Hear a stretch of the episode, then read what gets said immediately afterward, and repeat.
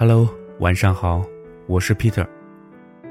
今天的这个故事呢，名字叫做《我爱你，但我要忘记你》。爱的人不喜欢自己，是做朋友痛苦，还是老死不相往来痛苦呢？非要说的话，老死不相往来是最好的结果，偏偏这是最难的结果。我曾经鼓励人们勇于追求，因为人总该做点什么，比如知难而进。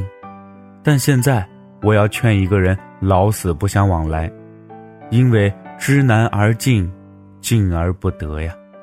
也许就该见好就收，没有结果也是一种结果嘛。但这个过程又该是多么的漫长。我前阵子呀。在骑马的时候想过一个观点：如果爱情是骑马的话，让马跑起来需要的是勇气，而勒住一匹狂奔的马需要的是冷静。我的朋友老李告诉我，马从来不是一种温顺的动物，你对它太软弱，它便看不起你；若你被它掀下马背，你永远都骑不得它。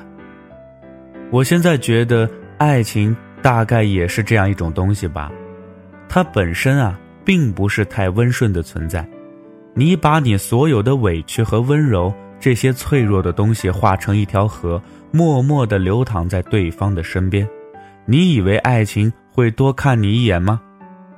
我曾经以为守护是一种温柔，而妥协也是进步，但实际上，都是我输不起的借口。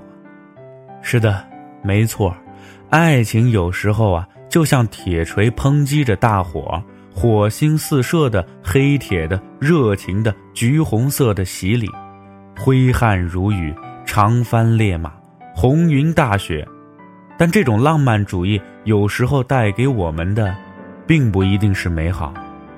在所有的美好退潮，我们发现沙滩上只有自己。风那么冷。就得学会回去，你受凉了，不会有人管你的。你喜欢一个人，把所有的好都掏出来，白马、蔷薇、泪痕与爱，你满脑子都是这些，想遍了故事的来龙去脉，所有的哀伤欢喜，都想明白了。你告诉自己，好的，就是这个人了，但是很遗憾，事情。并没有按照你所想的方向在发展，爱情像一匹失控的黑马，踏上了几乎没有灯火的荒原，你拉是拉不住的。明明一切都应该天长地久，像故事里说的，王子、公主这一对狗男女总能在一起，总能在海边的林间，在管他什么浪漫的地方找到赤身裸体的一对璧人。可是，又不是你。我感到一个悲伤的故事在于，卫队长爱上了公主，在一袭红裙之中，搂住她的是王子的手。卫队长忠心耿耿，守护着闺房，即便有枭龙或者野兽的袭击，还是帝国杀手的逼近，都无法越过卫队长的宝剑、长枪、大斧与盾牌。卫队长。真是一个悲哀的人，他永远站在故事的扉页里，听着别人的恩恩爱爱。当然了，爱情的可贵，在于这种不需要回报的付出值得推崇。即便我得不到你，我也希望守护在你身边。可这是一个浪漫的故事吗？这是一个美妙的故事吗？在闺房中的公主也许会闭上眼。解开胸口的十八颗衣扣，让那些蓬松的、挺翘的都暴露在心上人的眼前。他可能还会说：“把灯关了。”随后，在月光的影子里，他看见卫队长高大的身躯守护在连帐的门口。王子和公主都感到某种程度的不适，好想让他换岗啊，或者干脆让他走开。尽管你对他这么好，甚至你自己也会在无人的时候，内心里像是一条游离的毒蛇，吐着信子。你在说：“天哪，让公主遇上一个混蛋，狠狠伤害她吧。”随后你在唾弃自己的卑鄙，这都是人之常情。在我看来，两个无法拥有爱情的男女，也很难拥有友情，尤其是对付出的那一方，因为你所有的付出都成了累赘，而对方从未在你这里有过索取。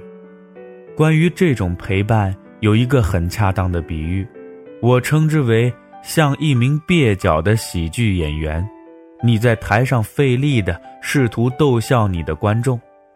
可惜台下鸦雀无声，对于演员和观众，这都是一场煎熬。所以，合适的时候，要学会退场，也要学会说再见。对那些明知故犯与求而不得说再见，对那些曾经赴汤蹈火的青春岁月说再见。在最后的夜晚，月光似水银。卫队长从飞页里走下来，合上了书。他再也听不见公主的笑声，看不见她金线似的长发。曾经对卫队长说的那些对不起，那些关心的私语，都随着卫队长的离开而渐行渐远，吞没在一片黑色的剪影之中。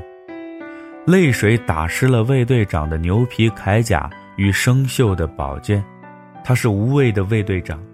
守护了一个人的恩爱欢喜，但他要离开了呀！再见，公主。